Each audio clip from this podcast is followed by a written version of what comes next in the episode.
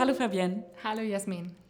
Hallo und herzlich willkommen bei einer neuen Episode des Workaround Podcasts. Mein Name ist Jasmin Werner und ich freue mich, dass ich heute Fabienne Riener zu Gast habe. Schön, dass du da bist. Vielen Dank für die Einladung. Fabienne, was hat dich denn heute schon zum Lachen gebracht? Oh, was hat mich heute schon zum Lachen gebracht? Moment, es ist Freitag, das ist immer ganz gut. Ich glaube heute, ganz ehrlich, ich hatte heute mein Team-Meeting mit meiner HR-Abteilung und wir waren alle irgendwie gut drauf und haben uns irgendwie alle mit ganz verschiedenen Sachen zum Lachen gebracht. Aber es war wirklich ein sehr, sehr schönes Team-Meeting heute Morgen. Okay, super. Und alle freuen sich aufs Wochenende. Ja. äh, Fabian, wenn wir uns heute oder wenn wir uns mal abends auf einem Meetup kennenlernen würden, was würdest du mir erzählen, wer du bist und was du machst? Oh, spannende Frage. Ähm, also beruflich gesehen ähm, bin ich der HR Director für Spark Networks. Spark Networks ist eine Berliner Firma, ähm, ein Global Player, wie man heute ja so schön sagt, im Online-Dating-Business. Wir sind in 27 Ländern auf der Welt mit neuen Online-Dating-Produkten ähm, präsent. In Deutschland kennt man uns vielleicht noch mit eDarling. Das war vor zehn Jahren die erste Marke von, dem, ähm, von der Firma. Und wir haben in den letzten zehn Jahren ziemlich einen Wachstumskurs und Globalisierungskurs hinter uns gemacht. Wir sind jetzt auch an der New Yorker Börse dotiert. Ganz spannende Geschichte. Und da bin ich eben die Personalleitung und ähm, nebenbei ähm, leite ich noch eine Lean-In-Gruppe hier in Berlin, wo sich Frauen aus verschiedenen Sektoren und verschiedenen Bereichen regelmäßig zum Austausch treffen, um Thema Arbeiten, Karriere, Familie. Und genau, und zwischenzeitlich habe ich mal kurz auch noch im psychotherapeutischen Bereich gearbeitet. Ich habe eine Ausbildung zur Heilpraktikerin für Psychotherapie abgeschlossen vor einigen Jahren und war da auch dann wirklich in der Praxis tätig und habe damit ähm, Klienten gearbeitet. Das musste ich leider vor einem halben Jahr auf Eis legen, weil die Arbeit dann doch wirklich, es ist wirklich ein Fulltime-Job. Das war dann, da hatte ich selber keine Ressourcen mehr, um mich nebenbei dann auch noch wirklich ähm, sorgfältig um Klienten zu kümmern. Aber das wäre so meine Intro, glaube ich. Ist nicht so ein spannender Party-Intro. Aber interessant und super vielfältig. Das stimmt, ja. Äh, welche Marken zählen denn noch zu Spark Networks? Also unsere größte Marke ist Elite Singles. Ähm, die haben wir in Deutschland nicht so präsent, aber eben das, was Elite-Partner in Deutschland ist, sind wir eben in über 20 Ländern auf der Welt. In Deutschland haben wir noch neben eDarling Silver Singles. Das haben wir letztes Jahr im Dezember gelauncht für die 50-Plus-Community mhm. und ähm, wir haben auch einige Brands, die im, so im Nischenbereich eher aufgestellt sind, vor allem im religiösen Dating, ähm, Nischendating. Und da haben wir Brands wie Christian Mingle und J-Date. Und die haben wir auch dieses Jahr in Deutschland gelauncht. Ich weiß nicht, ob das so viele kennen. Ähm, wir sind hauptsächlich in Nordamerika bekannt. Da, das ist der größte Markt für uns. Und generell außerhalb von Deutschland kennt man uns, glaube ich, mehr als hier vor Ort. Hm. Ja, stimmt, das ist in Deutschland, glaube ich, echt nicht so Nee, da haben noch die anderen, nicht äh, so. Da gibt es ein zwei andere Brands, die ein bisschen den Markt dominieren. Aber das ist okay, die Welt ist groß genug, dass wir da auch noch gut mitspielen können. Die Brands nennen wir jetzt nicht. Und wo ist das Headquarter? Äh, hier in Berlin, in Kreuzberg. Okay. Und wir haben noch zwei Büros in den Staaten. Wir haben ein kleines Büro in äh, New York, direkt an der Wall Street, weil wir sind an der New Yorker Börse gelistet. Und dann haben wir auch noch ein, ein Team mit ungefähr 60, 70 Mitarbeitern in Utah. Mhm. Okay, cool. Mhm. Und du bist Director of HR. Genau. Wie bist du zu Spark Networks gekommen? Ich war bis letztes Jahr, ähm, weil ich, ich war hier über sechs Jahre bei einer Softwarefirma in Berlin tätig. Da war HR einer der Bereiche, den ich betreut habe, unter anderem auch ähm, Finance und Legal und ich war generell Teil der Geschäftsführung. Und nach sechs Jahren war das so gut, ein guter Zeitpunkt zu gehen und quasi das an die nächste Generation, will ich jetzt schon sagen, weiterzuleiten und dann habe ich weiterzugeben und dann habe ich eine kurze Pause gemacht und habe überlegt, wo soll es eigentlich schwerpunktmäßig für mich weiter hingehen und dann war die Kombination und die Leidenschaft aus Management-Themen und eben der psychotherapeutischen Schiene hat sich da im HR-Bereich einfach am besten getroffen. Und dann war ich aktiv eben auf der Suche nach Personalleitungsstellen und dann dachte ich, was Schöneres gibt es, als die Personalleitung zu leiten in einer Firma, die sich um Beziehungen dreht. Mhm. Weil ich meine, unser Business Model, man mag, wie zynisch man auch sein mag, aber es geht um Beziehungen. Wir bringen Leute zusammen, die sich im besten Fall verlieben und wirklich langjährige, glückliche Beziehungen führen. Und da war für mich der Bogen zum Personal, ähm, zum Thema Personal einfach ganz natürlich gegeben. Und das dachte ich, das muss total spannend sein, diese Rolle zu haben. Und ein Jahr später kann ich auch sagen, das ist auch wirklich der Fall. Welche Parallelen siehst du da ähm, jetzt zu eurem Businessmodell, dass ihr sagt, ihr bringt Menschen zusammen und ihr beschäftigt euch mit Beziehungen?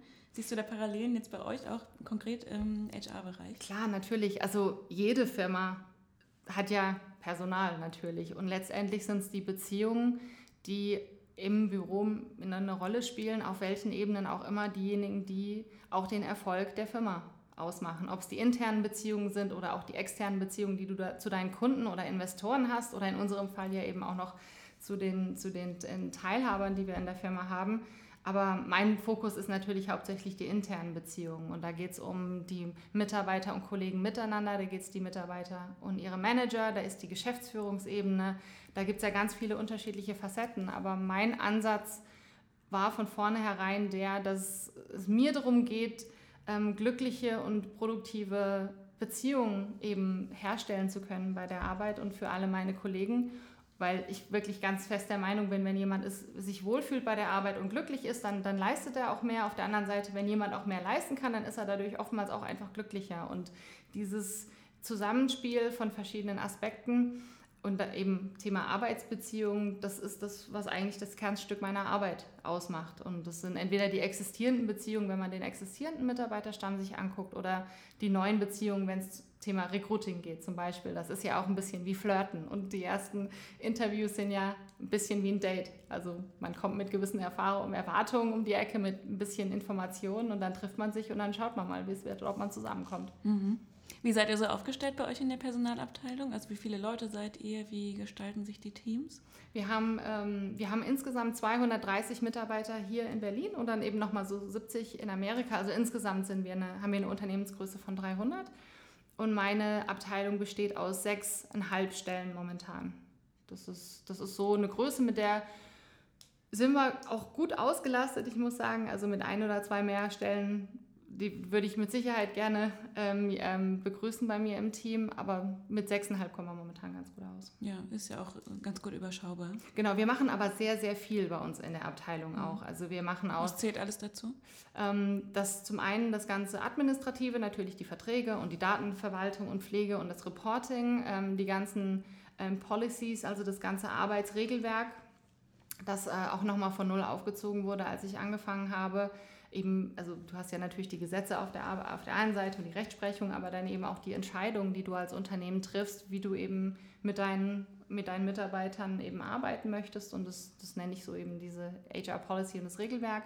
Wir haben das Thema Training und Development bei mir in der Abteilung drin und meine Abteilung ähm, organisiert jeden Monat oder auch zieht wirklich von Null auf ähm, neue äh, Workshops zu verschiedenen ähm, Inhalten, die an die ganze Firma ähm, ausgerollt werden und angeboten werden zum Thema Stress Management, Project Management, ähm, Interview Skills. Wir haben gerade ein Training gemacht zum Thema Agile Work Methods bei uns ist alles auf Englisch, deswegen spreche ich jetzt so äh, zwischen zwei Sprachen. Und wir machen, wir organisieren jeden Monat äh, Trainings für die Kollegen vor Ort und da arbeiten wir mit Experten natürlich an den Inhalten. Und wir, ähm, wir modeln diese Trainings dann auch um in digitale E-Learning-Module, dass eben Mitarbeiter, die nicht vor Ort sind, da auch drauf zugreifen können. Und da bauen wir wirklich jetzt schon seit einigen Monaten eine schöne ähm, Library an, an Trainingsinhalten auf. Wir organisieren auch ein, ein Leadership Circle einmal im Monat. Da kommen alle Kollegen zusammen oder alle Kollegen sind eingeladen, die Managementfunktionen haben. Und da tauschen wir uns intern aus zu aktuellen Themen, Problemen, die man eben hat oder wo man sich gegenseitig helfen kann. Wir laden auch externe Sprecher dazu ein. Das ist so das Format des ähm, Brown Paper Bag Lunch. Also recht, mhm. recht unformal eigentlich und wir kommen da zusammen und eben, wie gesagt, mit dem Ansatz, dass man auch viel voneinander lernen kann und dass man nicht immer zu einem Training geschickt werden muss oder irgendeinen Workshop besuchen muss, ähm, um sich weiterzubilden, sondern dass man eben auch viel voneinander lernen kann. Dann ist das Thema Recruiting natürlich bei mir in der Abteilung drin, damit auch das Thema Employer Branding. Und das ist bei uns ein ganz spannendes Thema, da Spark Networks als Firmenname noch relativ neu ist in Berlin und keines unserer Brands eben Spark heißt. Also wir sind hier in Berlin natürlich in direkter Konkurrenz mit Firmen wie Zalando und HelloFresh oder eben meinetwegen auch Axel Springer für, für Mitarbeiter. Und diese Marken sind natürlich ganz anders etabliert. Entweder weil Axel Springer gibt es eben schon seit Jahrzehnten oder Zalando und HelloFresh, da ist eben das Unternehmen und die Produkt, äh, das Unternehmen und Produktname decken sich. und bei uns eben nicht. Und dadurch ist Employer Branding nochmal ein ganz besonderes Thema bei uns, weil Spark Networks eben niemand so richtig kennt bisher. Ähm, das ist bei mir angesiedelt und auch generell das Thema interne Kommunikation. Also die, die, der Firmen-Newsletter kommt aus meiner Abteilung raus. Ähm, ja, das, ist so, das sind so die, die größeren Themen, die bei mir angesiedelt sind. Und da kommt man mit sechseinhalb äh, Mitarbeitern ganz gut hin, neben dem ganzen Tagesgeschäft und die Betreuung natürlich der ganzen Mitarbeiter vor Ort. Hm, ja, schon. Also bei 230 Mitarbeitern sind sechs Leute in der Personalabteilung schon knapp bemessen, würde ich mal sagen. Wir haben einiges zu ja. tun, ja. Aber es ist schön, es macht Spaß. Die Kollegen aus allen Hierarchieebenen kommen auch wirklich gerne auf uns zu und, und, und fragen uns um Rat, wenn es manchmal Konflikte gibt oder auch in schönen Situationen, wenn ein Mitarbeiter mal wirklich was Tolles geleistet hat. Und dann ist die Frage, wie kann man das denn, ähm, kann man das irgendwo, ähm, ähm, wie sagt man, also was kann man eben tun, um diesem, diesem Mitarbeiter eben wertschätzend gegenüberzutreten mhm. und kann man irgendwelche über, über irgendwelche Incentives da nochmal wirklich ein Lob aussprechen. Also es geht nicht immer nur um, um die negativen Themen und ich habe das, wir haben das auch gut, gut hingekriegt, dass die Leute jetzt nicht nur zu uns kommen, wenn es Probleme gibt und es ist auch nicht nur, wenn ich um die Ecke komme, oh, oh die Personalchefin kommt, sondern äh, wir sind wirklich ein integriertes Teil der ganzen, des ganzen Unternehmens und wir ähm, wollen auch wirklich mehr und mehr verstehen, was in den anderen Abteilungen passiert, um auch wirklich ähm, zielführend und, und wert steigernd auch arbeiten zu können, damit die Leute mit uns auch wirklich auf Augenhöhe arbeiten können. Ich verstehe das schon, wenn Leute sagen, ach mit HR, da geht man nur hin, um einen Vertrag zu ändern. Ähm, das würde ich wahrscheinlich genauso sehen, wenn die HR-Abteilung eben nicht weiß, was im Rest des Unternehmens passiert. Und mir ist es wirklich sehr wichtig, wie gesagt, ein integrierter Teil zu sein, auch an Austauschen ähm, teilzuhaben, die vielleicht nicht mein Fachgebiet sind. Ich verstehe dann auch nicht unbedingt immer alles, aber rein aus der Beobachterposition kann man trotzdem hilfreiche Tipps zum Beispiel geben, wenn Kommunikation manchmal gegen die Wand fährt oder wenn zwei Kollegen nicht miteinander können. Da hilft es manchmal sogar, wenn man fachlich gar nicht so tief drinsteckt, weil man eben aus dieser Mediatorenrolle oder in dieser Position ganz andere Beobachtungen machen kann und eben auch ganz andere ähm, Hilfestellungen dann leisten kann. Genau, man kann eine ganz andere Perspektive einnehmen. Genau. Und, ähm, ja, und hast, aus deiner Erfahrung, ist es bei euch schon so, dass ihr ähm, tatsächlich auch so wahrgenommen werdet als Abteilung? Die trotzdem in verschiedene andere Prozesse und Entscheidungen mit integriert wird? Oder hat bei euch HR trotzdem noch so den Status, okay, administrativ und... Ähm also es kommt ein bisschen drauf an. Ähm, generell würde ich sagen, sind wir, ähm, wie gesagt, integrierter, als es wahrscheinlich in anderen Firmen ist. Und auf jeden Fall decken wir mehr Themen ab als nur eben Verträge und, und Urlaubsbescheinigungen oder so. Ähm, ich bin sehr eng getaktet mit der Geschäftsführung, gerade dadurch, wir sind ein sehr wachstumsgetriebenes Unternehmen und da gehört eben dann auch mal dazu, dass vielleicht weitere Firmen akquiriert werden im Laufe der nächsten paar Jahre und da gehören natürlich die Angleichung von Personalprozessen dazu und so früh wie möglich. Und da bin ich immer recht früh in Gesprächen mit drin, ähm, um eben, wie gesagt, gewisse in gewissen Gesprächen schon von vornherein mit dabei zu sein. Und das ist natürlich eine strategische Arbeit, die weit von, wir schreiben jetzt mal einen Vertrag oder kümmern uns um ein Visum für einen Mitarbeiter entfernt ist. Ähm, es ist ich würde sagen, die komplette Breite. Also Leute kommen zu uns wegen dem Bread and Butter ähm, Business, was zu HR natürlich auch dazugehört. Und das muss auch laufen. Wenn das nicht, wenn das nicht ordentlich gemacht wird, dann hat, hat eine Firma wirklich ein Problem, auf kurz oder lang. Ähm, aber Leute kommen zu uns, also unsere Kollegen kommen zu uns, entweder weil sie einfach mal, ähm, wie gesagt, auch mal ein Gespräch mit jemandem suchen, der eben nicht aus dem Fachbereich kommt oder Hilfestellung bei irgendwas brauchen oder Ideen und Inspirationen für Trainings oder Workshops ähm, bei uns suchen.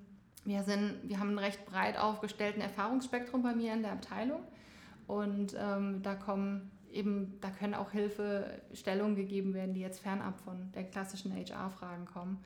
Ähm, und eben, wie gesagt, strategische Ausrichtung des Unternehmens, da bin ich, glaube ich, schon immer eine der ersten, die davon entfernt, wenn irgendwas aussieht, als ob es ein bisschen realer werden kann. Und es hilft natürlich, weil wenn HR zu spät in solche Prozesse mit reinkommt, dann kann das wirklich schwierig werden, weil gerade in großen Veränderungsprozessen, das muss jetzt noch nicht mal so groß sein, wie man kauft eine Firma, aber selbst wenn man intern umstrukturiert und wenn sich, wenn Teams verändert werden, Veränderung kreiert bei vielen Leuten erstmal Angst oder Skepsis und das ist auch völlig verständlich, dass das so, dass das so ist. Und je früher man eben mich oder die HR-Abteilung mit reinbringen kann, desto früher können wir auch aus der Perspektive der betroffenen Mitarbeiter schon mal gewisse Gespräche mit der Geschäftsführung vorher haben, gewisse Abteil ähm, Antworten vorher schon mal abholen, an gewissen Entscheidungen auch mitwirken und vor allem auch die Kommunikation mitsteuern. Ähm, weil die Business-Argumente, die auf dem Papier natürlich Sinn machen und die auch nachvollziehbar sind, die können ja so oder so kommuniziert werden. Und mit den besten Absichten und mit den besten Zahlen dahinter können auch gewisse Nachrichten auch, wie gesagt, voll gegen die Wand fahren. Und ähm, wenn man da, und also mein Ansatz, und ich glaube, das ist auch eine Rolle, die wir bei uns im Unternehmen spielen, ist eben nochmal zu schauen, okay, wie, wie kommt das denn bei den ganzen verschiedenen Stakeholdern eben an? Und mhm. hat diese Veränderung, was für Konsequenzen hat die denn eigentlich für den oder die Einzelne? um dafür zu sorgen, dass ähm, wir eben auch vorbereitet in solche Veränderungen reingehen und wirklich auch gewisse Dinge schon vorgedacht und vorbereitet haben. Und das beruhigt die Mitarbeiter eigentlich, kann man, kann man schon so sagen. Dann haben die auch das Gefühl, hier werden nicht Entscheidungen getroffen, die so aus der Hüfte geschossen werden, sondern da wurde auch sich wirklich ähm, sorgfältig auch darum gekümmert, um die menschlichen Kompon äh, Konsequenzen des Ganzen. Mhm. Wie kann man Mitarbeiter am besten mit einbinden, wenn Veränderungen anstehen? Was bietet sich da am besten mit an? Eine Pauschalantwort habe ich da, glaube ich, nicht. Es kommt, es kommt drauf an. Ähm, manchmal ist man gut daran gelegen, Mitarbeiter früh mit ins Boot zu holen und sie schon wirklich bei den ersten Anzeichen von Veränderungen darüber zu informieren. Manchmal ist das aber auch nicht die richtige Strategie. Also da muss man wirklich abwägen, um was für eine Art von Veränderung handelt es sich und um welche Art von Mitarbeitern handelt es sich. Ähm, Generell würde ich eher sagen, eher früher kommunizieren als zu spät, weil wenn Leute sich überrannt fühlen, ähm, das kennt man ja auch selber aus der eigenen, also mir geht das ja auch nicht anders. Wenn ich, ähm, wenn ich, manchmal braucht man eine gewisse Zeit, sich an Veränderungen einfach vom Kopf her zu gewöhnen und sich darauf einzustellen, dass ab demnächst ähm, die Welt ein bisschen anders aussieht. Habe ich, als, hab ich als Individuum lieber ein bisschen mehr Zeit, das einsenken zu lassen und mir auch Zeit zu nehmen, darüber nachzudenken und meine eigenen Fragen zu formulieren ähm, also eher ein bisschen früher ähm, die Leute mit in die Kommunikation mit reinnehmen und eben auch bereit dafür sein, dass es Fragen gibt, dass es Pushback gibt, dass es Leute auch gibt, die mit einer, der kompletten Palette von möglichen Reaktionen auch eben auftreten. Ähm, manche werden sich über eine Veränderung freuen, manche eben nicht. Manche sind, haben vielleicht zu Hause gerade so viele Themen am Start und müssen schon so viele Baustellen zu Hause bearbeiten, dass ein bisschen Veränderung bei der Arbeit das fast zum Überlaufen bringen kann. Und dann kriegt man ganz andere Reaktionen und da ähm, muss man mit umgehen können, da muss man auch vorbereitet drauf sein und auch eher mal davon ausgehen, dass ein, eine Nachricht bei zehn Leuten zehn unterschiedliche Reaktionen hervorrufen kann. Und ähm, das ist, glaube ich, generell einfach nicht davon auszugehen, dass man weiß, wie Kollegen auf eine Veränderung reagieren, sondern erstmal davon auszugehen, dass man nicht weiß, wie die Leute darauf mhm. reagieren. Das gibt einem, glaube ich, eine gewisse Offenheit und gewisse Flexibilität, auch wie man mit den Situationen dann umgehen kann. Und denkst du, es reicht, wenn man einfach nur kommuniziert oder muss man die Mitarbeiter auch mit einbinden und mit teilhaben lassen und mitwirken lassen? Da, wo es möglich ist und notwendig ist, auf jeden Fall. Ähm, ich kenne das zum Glück auch gar nicht anders. Ähm, ich bin auch, ich bin zwar an der, an der älteren Ecke, aber ich bin immer auch noch theoretisch auf Papier ein Millennial und hab, ich kenne das gar nicht anders. Und, ähm, aber auch da kommt es darauf an, wen nimmt man mit rein und wer muss. Also es gibt manche Mitarbeiter, die müssen einfach mit rein in den Prozess und manche sind einfach auch sind super in solchen Prozessen und, und, und die haben zwar vielleicht fachlich und inhaltlich gar nicht unmittelbar mit, mit der Materie zu tun, die sind aber von sich aus einfach sehr lösungsorientiert und sehr positiv in der Einstellung und können dann eben auch als, als quasi Motor für solche Veränderungen helfen. Und ähm, dass man dann gezielt im Unternehmen sich eben die Mitarbeiter raussucht und sagt, okay, wen brauchen wir hier eigentlich, um diese Veränderungen durchzusetzen, auch damit eben jeder im Unternehmen einen Ansprechpartner hat. Weil mhm. nicht jeder, nicht jeder Mitarbeiter fühlt sich ähm, oder fühlt sich, traut sich manchmal die Geschäftsführung direkt anzusprechen. Auch die Personalabteilung ist für manche Kollegen nicht die erste Instanz. Da hilft es dann, die Leute, die im Office Management vielleicht tätig sind, auch mit zu informieren, dass sie wissen, was passiert und dass sie auch ähm, vielleicht auch Ratschläge geben können. Und klar, und jeder sollte eigentlich seinen Bereich zumindest mal mitgestalten können aber eben, wie gesagt, immer so weit das möglich ist. Manchmal ist es einfach nicht möglich. Manchmal werden zum Beispiel Abteilungen geschlossen. Das ist dann so und man kann als Unternehmen natürlich ähm, dafür sorgen, dass es den Mitarbeitern gut geht, dass man Mitarbeiter woanders unterbringt, dass man ähm, so eine Veränderung birgt ja auch die Möglichkeiten, neue Bereiche zu erkunden oder sich in gewissen Bere in anderen Bereichen weiterzubilden, was man bisher noch nicht getan hat. Es kommt aber auch manchmal dazu, dass Leute dann eben die Firma verlassen. Und da geht es dann weniger um Gestaltung der Zukunft, sondern da geht es dann eben um einen gesunden Exit-Prozess. Den kann man wiederum auch besser oder weniger gut gestalten. Und wie erkennst du genau die Mitarbeiter, die man dann mit ins Boot holen sollte bei so einem Veränderungsprozess, wo man sagt, okay, genau den äh, Charakter brauche ich, der, der mir dabei unterstützen, Unterstützung leisten kann?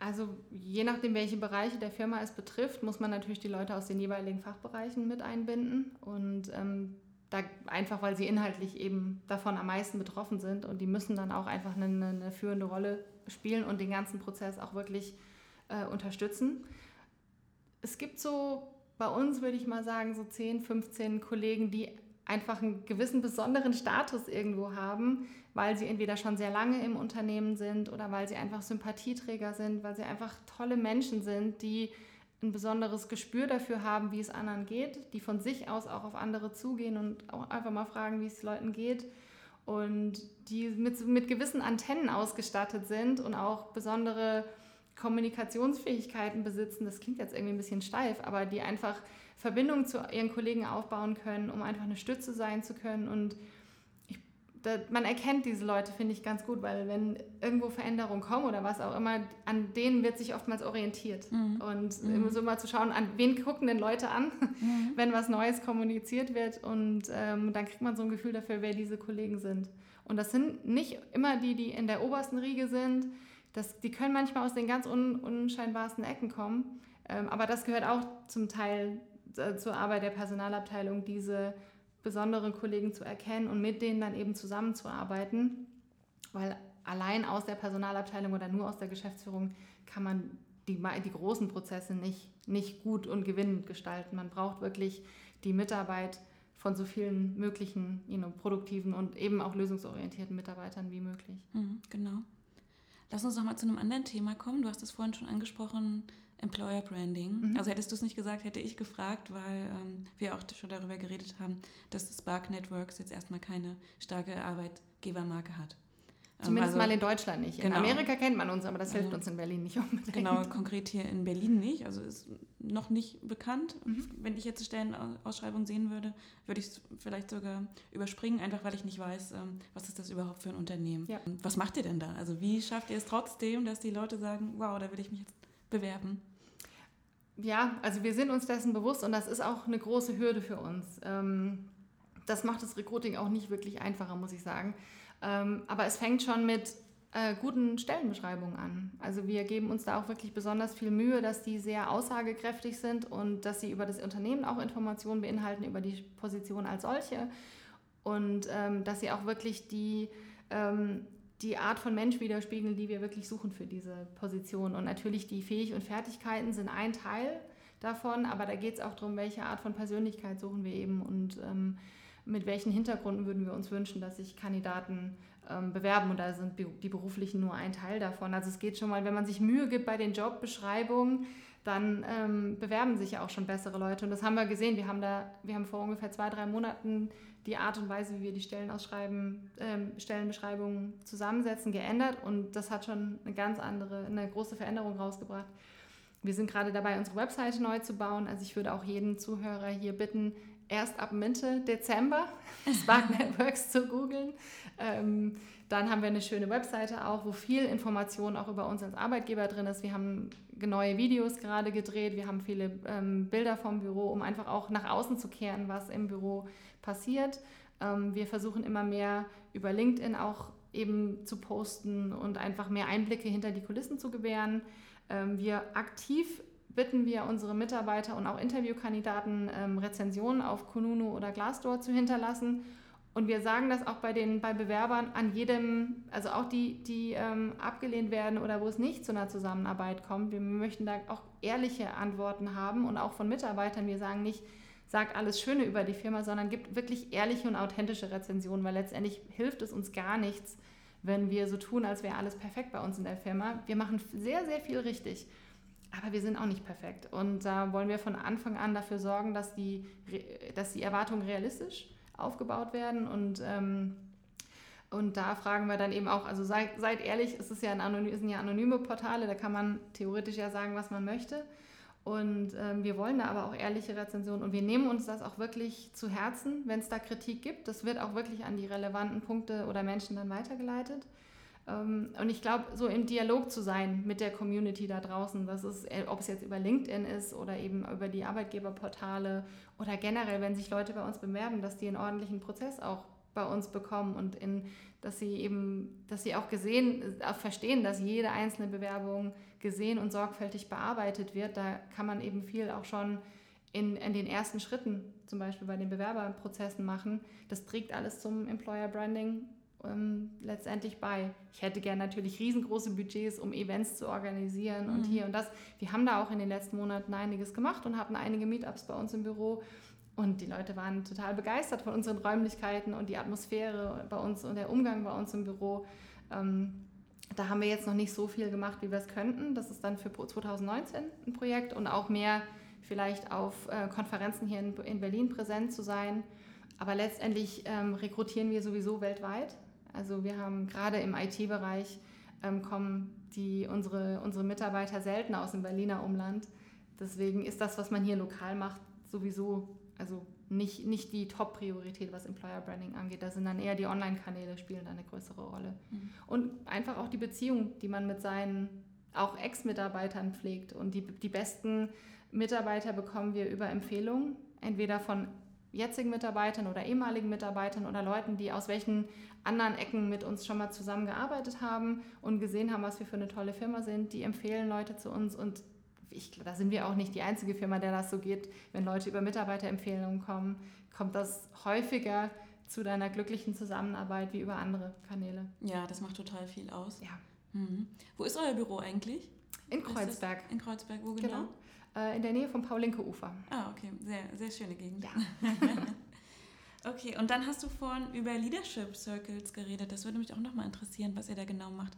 Also das sind ähm, Treffen von verschiedenen Führungskräften, mhm. nur von Spark Networks genau. oder ladet ihr dann auch externe Führungskräfte ein, um so einen Austausch zu generieren? Also das war die, mir jetzt noch nicht ganz klar. Es ist ein internes Meeting. Mhm. Wir haben ungefähr 40 Kollegen bei uns in der Firma, die Mitarbeiter oder Mitarbeiterführungsverantwortung haben und die sind die primäre Zielgruppe davon. Die Einladung geht also an alle 40.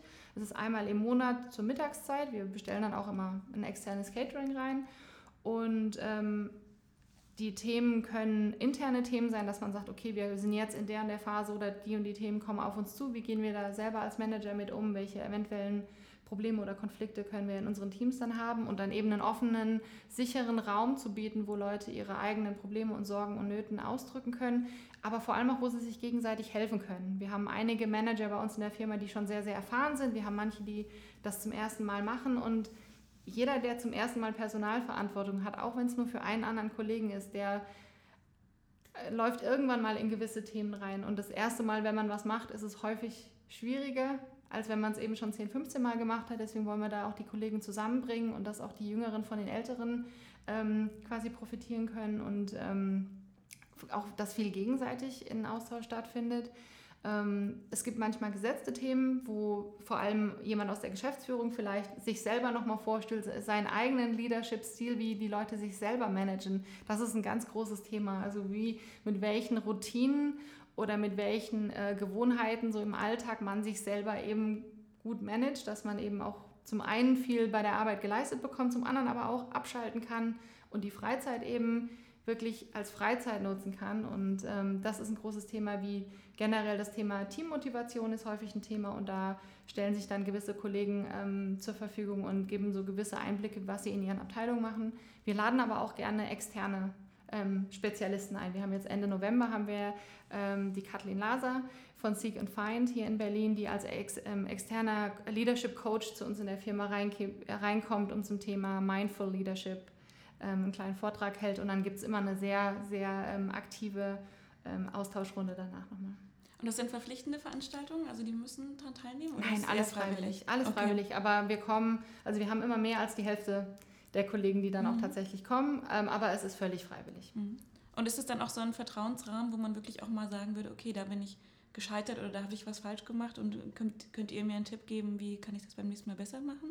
Ist ja. es so, ein, so, eine Kultur? Genau, das, mhm. also das kann ich wirklich sagen. Es wird aber auch wirklich von der obersten Ebene so auch, ähm, wurde es schon anmoderiert. Also die ersten Circles, die wir hatten, hatten immer einen aus der Geschäftsführung als quasi Guest Speaker und ein Großteil der ähm, Geschichten, die sie erzählt haben, waren auch über Niederlagen oder Fehler, die sie selber mal gemacht haben, entweder in früheren Zeiten aus der Karriere oder hier in der Firma. Und ähm, auch gesagt haben, wo sie selber nicht gut drin sind und wo sie selber Hilfe suchen und wo sie selber Quellen, ihre eigenen Quellen für Energie oder für Ratschlag oder so haben, um eben einen offenen und einfach normalen Umgang mit dem Thema Fehler oder Probleme eben zu etablieren und wie gesagt, unsere Geschäftsführer zum Glück, die sind sehr, sehr offen und sehr ehrlich, was das bei sich selber angeht. Also die fangen bei sich selber an und sagen, darin bin ich wirklich nicht gut drin und deswegen gehe ich hier und hier und hier zum Ratschlag. Und ähm, da können dann, dann natürlich auch die Jüngeren von lernen. Und einfach genau. dieses Selbstverständlich, mit, diese Selbstverständlichkeit entwickeln, dass es völlig in Ordnung ist, auch wenn man mal einen Fehler macht oder wenn irgendwas mal nicht gut läuft. Und ähm, dass man dann aber eher mal die Hand hebt und sagt, ah, ich komme hier nicht weiter, ich brauche Hilfe und es gibt immer jemanden, der, auch wenn es nur beruhigende Worte sind, ähm, geben kann. Aber helfen kann immer jemand und helfen tut dann auch jemand. Man muss aber manchmal eben auch danach fragen. Hm. Also ich glaube, wenn es von der Geschäftsführung nicht unterstützt werden würde, dann würde das auch nicht funktionieren. Dann würde, glaube ich, niemand ähm, so offen und transparent sein. Ja. Es muss schon von oben kommen. Also ist meine, meine Einschätzung dazu. Deswegen finde ich das total mhm. super und ich finde, das ist auch ein sehr wertvolles Format dass sich wirklich Führungskräfte einer Firma einfach alle mal an einem regelmäßigen Abstand zusammensetzen mhm. und darüber sprechen, was passiert eigentlich in meinem ja. beruflichen Alltag und wie kann ich mich da weiterentwickeln, weil manchmal wächst man ja einfach in diese Führungsrolle, hat das vorher noch gar nicht gemacht ja. und muss sich selbst erstmal zurechtfinden, hat vielleicht ja. vorher auch keine Trainings bekommen. Das ist ja total selten, dass man genau. eine Führungsschulung oder so bekommt. Ja, das haben wir, das haben wir auch dieses Jahr entwickelt. Also mhm. jeder, der zum ersten Mal bei uns in der Firma Personalverantwortung bekommt, da haben wir so ein kleines Trainingsmodul vorbereitet, ähm, um eben von unserer Seite auch die Leute so informiert, wie es auch nur geht, eben ähm, in diese Verantwortung reinzuschicken. Aber auch eigentlich die, die große Message, die dann immer von uns kommt, ist, bei irgendwelchen Fragen komm zu uns und, und, und sprech uns an und, und, und sag einfach, was los ist, weil zu 99,9 Prozent bist du nicht der Erste, der dieses Problem hat. Ähm, mhm. Das ist für dich das erste Mal, dass du das durchgehst und dadurch ist es nicht weniger wichtig natürlich. Aber wir haben innerhalb der Firma oder selbst auch bei uns in der Abteilung so viel Erfahrung, da können wir eben den Leuten flankierend zur Seite stehen, damit sie eben, wie gesagt, durch diese Prozesse auch gut und gesund durchkommen, um dann eben wieder sich auf die anderen Sachen konzentrieren zu können. Aber dann, ich glaube, viele unterschätzen einfach, wenn man Personalverantwortung hat, wie viel Zeit das auch in Anspruch nimmt. Und wir haben sehr extensive Feedback-Systeme bei uns in der Firma. Also zweimal im Jahr geht die ganze Firma durch einen Feedback-Prozess durch und auch alle Aspekte davon, Self-Assessment, Downward, Upward, 360 Grad. Also es ist sehr zeitintensiv. Und man nimmt sich da, also man muss sich da wirklich pro vorbereitendes Gespräch und Gespräch, gut drei, vier Stunden pro Mitarbeiter muss man sich nehmen, dass das ordentlich gemacht wird. Die machen das auch gerne, meine Kollegen jetzt, weil sie auch sehen, welche wertvollen Gespräche dabei rauskommen. Es ist aber eben zeitintensiv. Und wenn ich eine größere Abteilung habe, irgendwann merken die Leute schon, ich mache ja gar nicht mehr den Job, den ich ursprünglich mal gemacht habe. Aber ja, das ist dann eben auch Management und auch People Management, wie es ja so heißt, ähm, ist zeitintensiv und da tut man sich selber keinen Gefallen, wenn man sich dafür die Zeit auch nicht nimmt, weil die Themen stauen sich dann irgendwann auf und vielleicht manchmal werden kleine Kratzer dann irgendwann mal zu großen Rissen.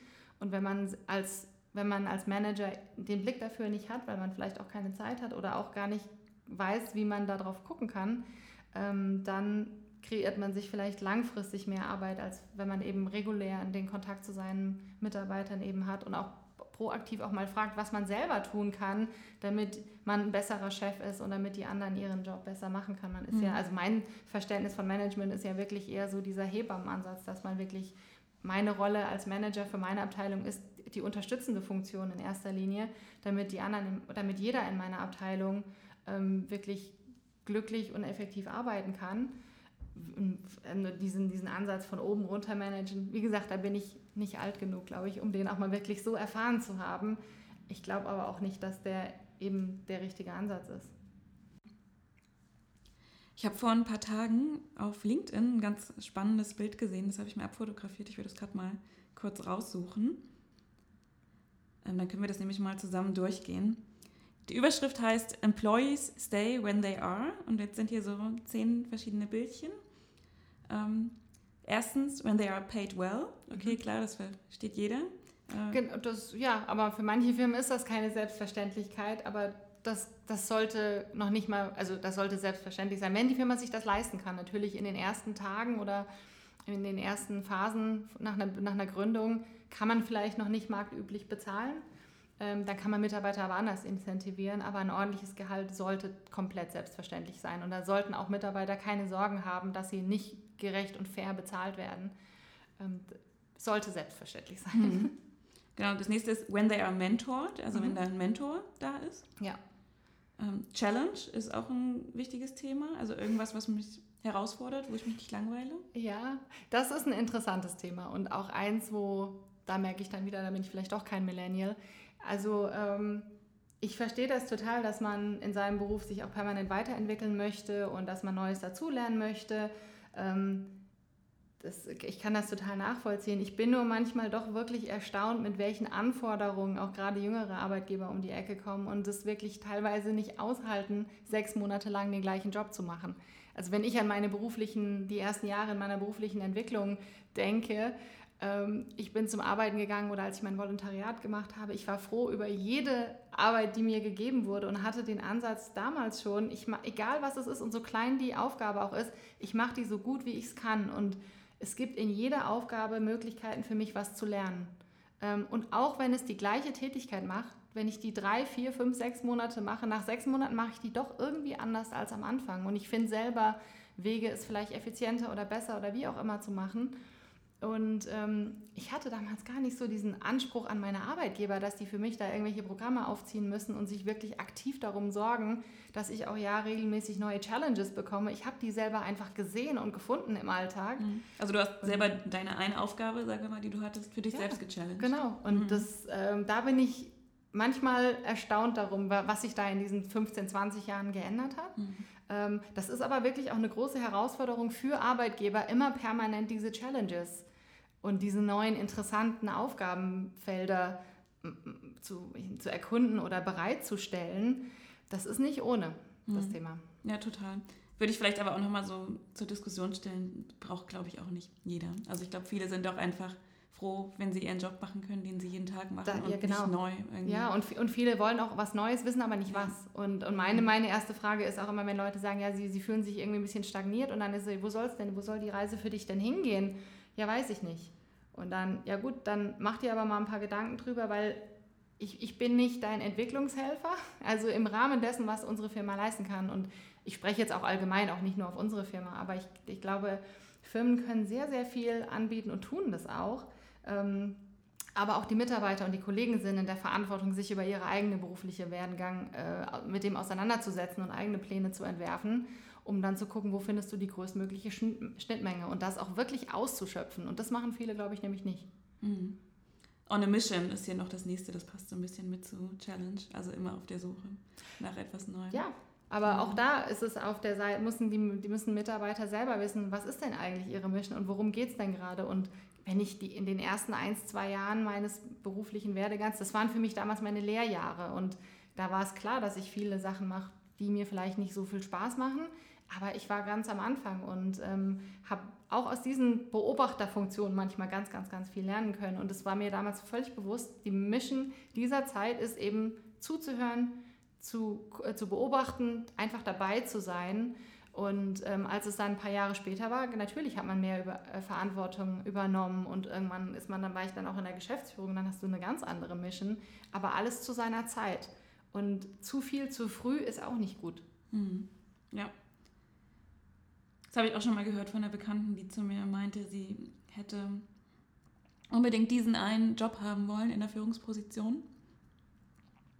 Aber ihr damaliger Chef hat ihr den nicht gegeben und meinte, nein, du musst zuerst das und das lernen. Mhm. Und das hatte sie damals nicht verstanden, mhm. äh, war total unglücklich.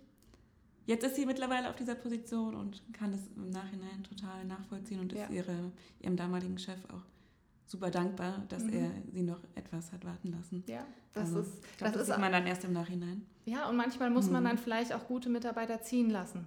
Also natürlich, ist, ja. jeder strebt irgendwo nach oben, aber je weiter, oben, je weiter nach oben man geht, desto weniger Positionen gibt es ja eben auch. Man kann nicht 15 Geschäftsführer nebeneinander haben, das geht ja nicht. Und wenn jemand aber unbedingt in die Geschäftsführung möchte, dann muss das vielleicht woanders finden. Und das ist dann auch, das können ja auch gute Trennungen dann quasi sein. Das heißt ja nicht, dass man in der Zukunft nicht wieder zusammenfindet. Aber manchmal muss man eben auch gute Leute gehen lassen, wenn die eben gerade auf der Suche nach was sind, was man selber nicht bieten kann. Ja. Und das ist, sollte, auch diese Gespräche sollten viel normaler sein, als sie es, glaube ich, in den meisten Firmen der Fall ist, als, als es in den meisten Firmen der Fall ist. Mhm. Ich lese die anderen Sachen nur der Vollständigkeit ja, äh, halber nochmal vor. Appreciated, mhm. valued, trusted, also alles total wichtig und selbstverständlich. Ähm, involved, mhm. also ja. auch wirklich mit einbeziehen, mit dabei sein bei Entscheidungen. Ja. Kann, kann man halt nicht immer sicherstellen. Also nicht jeder kann, ähm, nicht jede Hierarchieebene kann bei einer Entscheidung mit involviert sein. Einige Sachen müssen, muss einfach jemand, ja. da muss einfach jemand bestimmt werden, der das äh, durchsetzt. Und empowered, noch als letztes. Empowered. Ich frage mich manchmal, was das, also was hinter diesem Wort dann eigentlich stecken soll. Also klar will ich gesehen und wertgeschätzt werden, aber das sind ja auch von den anderen Punkten eigentlich abgedeckt. Naja, empowered, ich äh, gebe dir die Möglichkeit, so deine Talente wirklich zu erkennen und auch zu zeigen und umzusetzen. So würde ich das verstehen. Oder äh, interpretierst du das ganz anders? Ich weiß, ich weiß es ganz ehrlich nicht. Also in dem Kontext, wenn ich mir die anderen neun Punkte so, so vor Augen halte, wo ich denke, da ist doch was fehlt denn da eigentlich noch? Und im, also und gerade, ich meine, dieses valued und appreciated und challenged, da ist doch schon viel mit drin. Also was ist es mhm. dann, dann, dann noch mehr? Aber ja, vielleicht ist die Abbildung jetzt auch einfach nicht so perfekt. Ich fand es ja, aber ganz spannend, einfach so mal zum Nachdenken kann man ja für sich selber auch mal abgleichen, total. was stimmt da überhaupt überein und äh, passt dieser Job eigentlich wirklich zu mir? Genau, und das mhm. sind ja mhm. auch Fragen, die, die stelle ich mir in meiner Position ja andauernd. Wir machen zweimal im Jahr ziemlich umfangreiche Mitarbeiterumfragen und gerade wenn solche Schlagwörter dann auch kommen, ich nehme mir wirklich die Zeit, um herauszufinden, was ist denn damit eigentlich gemeint, weil ich will natürlich meinen Kollegen auch das interessanteste und bestmöglichste Arbeitsumfeld bieten. Und wenn es einen Aspekt gibt, der einfach nicht ähm, ausgeschöpft ist oder wo man einfach selber als Arbeitgeber noch nachziehen kann, dann, dann möchte ich das natürlich auch tun. Ich muss aber erstmal verstehen, wirklich, worum es geht. Und wir sind, glaube ich, gerade in so einer Zeit, wo eben so solche Buzzwörter sehr regelmäßig genutzt werden. Und wo ich möchte dann, ich habe den Anspruch aber an mich wirklich dann zu verstehen, worum geht es denn hier? Und ich gehe dann, wenn ich weiß, von wem es kommt, gehe ich dann auch nochmal drauf zu und frage wirklich, was genau damit gemeint ist, damit ich es verstehen kann. Mhm. Ähm, aber man, manchmal kannst du das nicht, gerade bei Mitarbeiterumfragen, die sind ja anonym oft. Und ähm, wo ich trotzdem denke, ich würde würd gerne das besser greifen können irgendwo.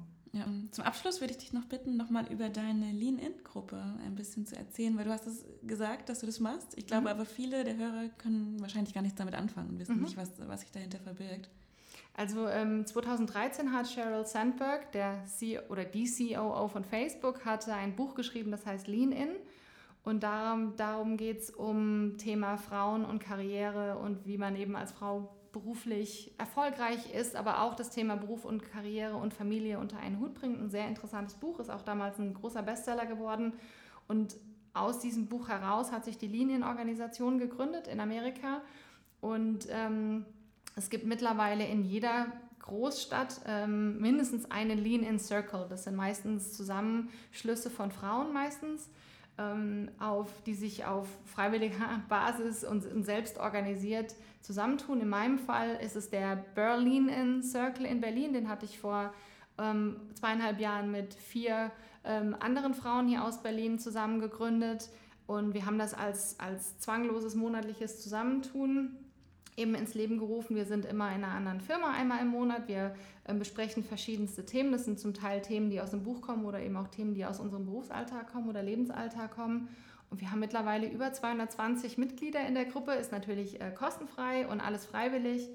Und äh, wir haben total interessante ähm, Abende schon hier bei Axel Springer gehabt. Wir waren bei N26, wir waren gerade bei Blinkist, wir waren bei eBay, bei Zalando. Ähm, wir waren aber auch schon in der Weinhandlung und haben eine Weinprobe zusammen gemacht. Das ist ganz wichtig. Und äh, wir, wir treffen uns einfach regelmäßig und tauschen uns aus zu Themen, die im Beruf gerade eine Rolle bei uns spielen. Und auch da, das ist ein, ein Networking auf sehr sanfte und sehr, sehr schöne Art. Wo finde ich die Termine, die nächsten? Wir haben eine Facebook-Gruppe, also wenn man Berlin in bei Facebook sucht, ähm, findet man das. Oder wenn man Lean in Circles die Webseite sucht und da ähm, zu, na, die Berliner Circles sich anschaut, da findet man uns auch und da posten wir immer die, die nächsten Termine. Also der nächste ist am 12. November bei eBay, hier in den Motor Talk Büros, die sie in Friedrichshain haben. Wir müssen nicht alle nach drei Linden raus, auch wenn das sehr schön ist. Ähm, und dann im Dezember wird es nochmal einen bei Here geben, mhm. hier in Berlin. Und dann gehen wir kurz in die Weihnachtspause und dann geht es nächstes Jahr weiter. Ich werde den Link äh, verlinken in mhm. den äh, Show Notes. Gerne. Sodass es jeder direkt finden kann. Also man, das einzige Aufnahmekriterium ist, dass man eine Frau sein muss. also es tut mir leid, die Männer können leider nicht beitreten, aber Frauen aus allen, aus allen Ecken und aus allen beruflichen Zweigungen und Industrien sind also herzlich willkommen. Es ist eine sehr, sehr schöne Gruppe. In dieser Woche vom 12. November sind einfach jeden Abend Meetups. Das mhm, ist irgendwie ja. die Woche, wo jeden Abend irgendwas los ist. Also ich werde mal gucken, ich schreibe es mir mal auf. 12.11. ähm, ja, zum Abschluss habe ich noch ähm, zwei Fragen an dich, die eher so in die persönliche Richtung gehen. Mhm. Was würdest du denn machen, wenn du so viel Geld hast, dass du gar nicht mehr arbeiten musst? Erstmal eine Weltreise mindestens zwei Jahre. Mhm. Ja, wirklich die schönen Ecken, die man so im Fernsehen immer sieht, bei den tollen Dokus, sich wirklich live mal anschauen. Also du würdest auf jeden Fall eine Auszeit machen und wirklich sagen, ich ja. möchte jetzt nur reisen und die Welt. Ja, aber danach, also ich weiß gar nicht, ob ich das zwei Jahre lang aushalten würde, aber ähm, ich würde auf jeden Fall danach weiterarbeiten. Ob es in einer Firma ist oder ob ich mich über meine ähm, psychotherapeutische Arbeit ähm, darauf eher konzentrieren würde, ähm, das kann ich jetzt aus dem Stegreif gar nicht sagen, aber ich würde immer arbeiten. Mhm. Kann, mir macht es einfach auch viel zu viel Spaß. Ja. Was ist denn Arbeit für dich selbst? Wie würdest du das definieren? Oh. Hm. Das ist eine schwierige Frage. Gut, ich meine, Arbeit als Job ist natürlich den Job, den man hat, womit man sein Geld verdient und wo man ein Drittel oder ein Viertel, nee, ein Drittel oder die Hälfte seines Lebens verbringt. Aber Arbeit, je nachdem, welche Konnotation von Arbeit man nimmt, kann es auch sein, Dinge, die einem schwer fallen. Das können dann auch Sachen sein, die gar nicht im Büro stattfinden. Das passiert auch zu Hause. Aber für mich ist Arbeiten das, ist Arbeit das, womit ich meinen Lebensunterhalt verdiene und wo ich auch meine ganzen beruflichen Qualifikationen irgendwo zum Tragen kommen ja. sehe. Nicht so eine tolle Antwort. da muss man, glaube ich, länger drüber nachdenken. Ja noch zum Abschluss den besten Tipp in Sachen Karriere, den du je bekommen hast. Fällt dir da was ein? Ähm, eher früher gehen. Ich glaube, viele, und ich glaube, das ist auch ein, das ist eher ein Frauenthema als ein Männerthema, ähm, bleiben zu lange in Jobs, in denen sie eigentlich totunglücklich sind. Mhm. Also ich glaube, wenn man gewisse Gedankenmuster bei sich erkennt, die ähm, damit zu tun haben, dass man bei der Arbeit nicht mehr glücklich ist, sollte man das wirklich intensiver und schneller hinterfragen und in vielen Fällen auch viel schneller die Reißleine ziehen. Das ist manchmal Loyalität, die einen bei einem Job hält. Ähm, das können auch die netten Kollegen sein, die ja Spaß machen im Umgang oder was auch immer. Aber ich glaube, viele Leute oder, oder viele da draußen wären besser damit beraten, manchmal schneller eine schlechte Arbeitssituation zu verlassen weil was Besseres kommt doch meistens schneller, als man es oftmals denkt. Mhm. Ja, Fabian, das war's schon. Das war unser Interview. Vielen Dank. Hat ja. mir sehr viel Spaß gemacht. Ja, mir auch. Es war ein schönes Gespräch. Danke für deine Zeit und dass du hier warst. Vielen Dank. Und Ihnen, liebe Hörer und Hörerinnen, auch vielen Dank, dass äh, Sie wieder dabei waren. Wenn Ihnen die Folge gefallen hat, dann gerne eine gute Bewertung dalassen oder an Freunde, Familie, Bekannte weiterempfehlen. Den Link von der Lean-In-Gruppe werde ich posten, also gerne auch vorbeikommen. Und ansonsten sage ich Tschüss und bis zum nächsten Mal.